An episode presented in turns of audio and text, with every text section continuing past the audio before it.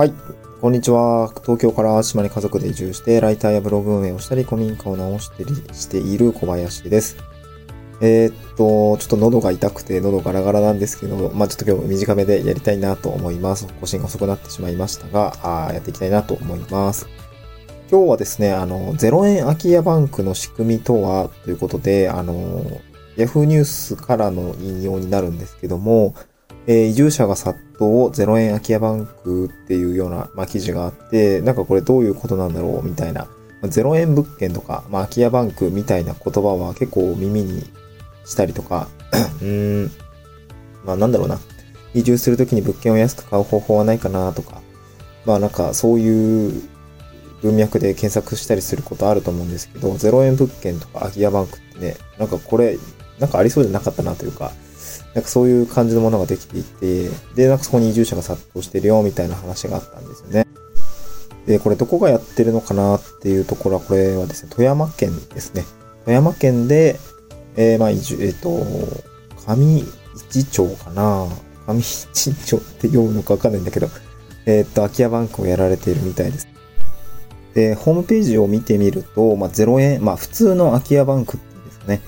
で。空き家バンクって、まあ、全国どこでいろんな市町村、市町村に結構あるんですけど、まあ、空き家ですね。えーまあ、譲りたい人が空き家バンクに掲載をすると、まあ、そこに、まあ、住まいが欲しい人とかね、見てみたい人ってのが、まあ、探しに来る、まあ、ポータルサイトですよね。これを自治体が主になって、え運営をしているというような感じですね。僕のいる自治体も、僕の知り合いが、えー空き家バンクの更新とかいろいろやってるんですけど、まあ、淡路島は結構空き家バンク回転率が早くてすぐなくなっちゃうんです、みたいな、こん前そんな話をしていたので、えー結構見に来ていたりとか、利用している方が多いのかなっていう感じなんですよね。で、空き家バンクって、まあ当然写真だったりとか、どこにあるのかとか、あと値段とかね、築年数みたいなの書いているんですけど、あのーこの上一町かな はね、値段0円の空き家物件サイトみたいのが、あのー個別にありました。で、0円空き家バンクのいいところって何かっていうと、まず利用者側は物件が安く手に入るってことですよね。まあいろいろね、えー状態が悪いとその後ひ、まあ引っ越し代もかかるし、リフォーム代だったりとかね、清掃代みたいなのがやっぱり必要になってくるんですけど、まあ元の物件価格が安いんだったらね、結構手に入れてみたいなっていう人もたくさんいると思うし、えー自治体とか譲りたい人にとっても、まあそういうものが注目をされて、登録した物件がすぐにね、えー手渡され、手渡されていくってなると、ね、早く手を離したい人もたくさんいるわけなので、まあなんかすごくいい仕組みなのかなっていうふうに思いました。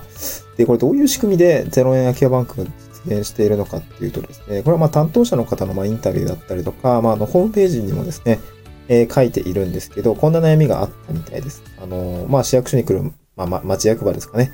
に来る担当者の方には、まあ窓口で相続したいんですけど、みたいな、なんか空き家だったりとか、まあ、昔のうちだと結構農地がついてる、えー空き家みたいなのもありますので、まあ、こういったものをですね、どなたかに譲りたいんです、みたいな、結構そう、そういう要望だったり、ご相談っていうのが、まあ、あるみたいだったんですね。うん、で一方で、我々、まあ、移住組っていうんですかね、移住者ってやっぱ田舎で農業してみたいなとか、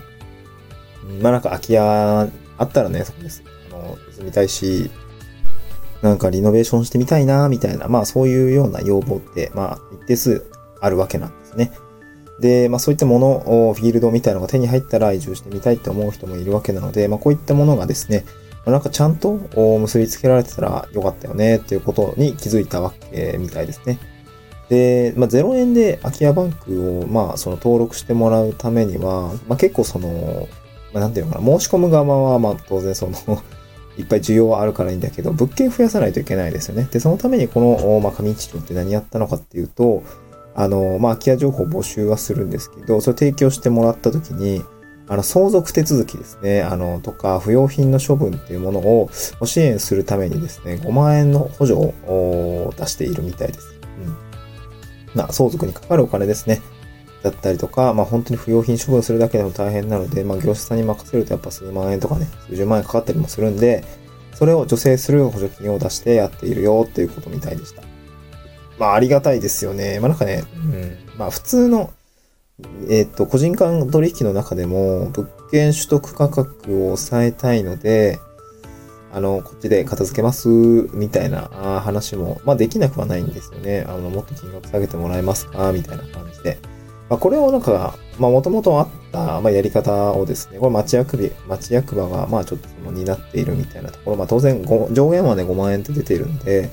えー、上限よりかかっちゃってるものを、まあどっちが負担するからさ、みたいな感じの話はなくはないと思うんですけど、まあ、やっぱこういう感じで0円の物件が出ているっていうことは、まあ、すごいことですね。すごいことですね。で、僕もこれ今見てるんですけど、やっぱ物件出てますね。空き家、0円の空き家バンクで。しかもね、写真見るとね、結構、意外と綺麗だなとかね、その僕の友達がね、空き家の物件を今取得をして、えー、直そうとしているみたいなんですけど、それめっちゃボロボロなんですよね めっちゃボロボロなんですけど、まあなんかすごいな綺麗だななんか全然状態良さそうだなみたいな経験があって、あのー、そうですね、すごくいいいいなって思いましたね。うん。まあ、当然中にはね、ボロボロのやつもあったりするんだけど、まあでも状態良さそうなやつもありますね。うん。やっぱ、なんていうんですかね、無償譲渡だったりとか、土地とか建物無償譲渡しますよ、みたいなところって、まあ、やっぱりね、あの、なかなかこう、個人間だけだと契約ってなかなか結びづらくって、まあ、トラブルの元になったりするところが多いんですけど、やっぱこれ、まあ、行政が間に入って、えー、まあ、その、無償譲渡にこぎつけるってことはなんかすごくね、あの、いい仕組みなのかなって思いましたね。僕もえー、まあちょっとで、なんか、大家さん亡くなったりとかね、ちょっと中バタバタしているんですけど、まあ、その、なんていうの、譲渡元の、あの、方たちは多分相続の生産をされたと思うので、まあ多分大丈夫だと思うんですけど、僕も今直している物件というのは、あの、相続っていうのが発生をして、僕に相続というよりはその関係する、あの、親族の方たちに相続っていうのが発生していて、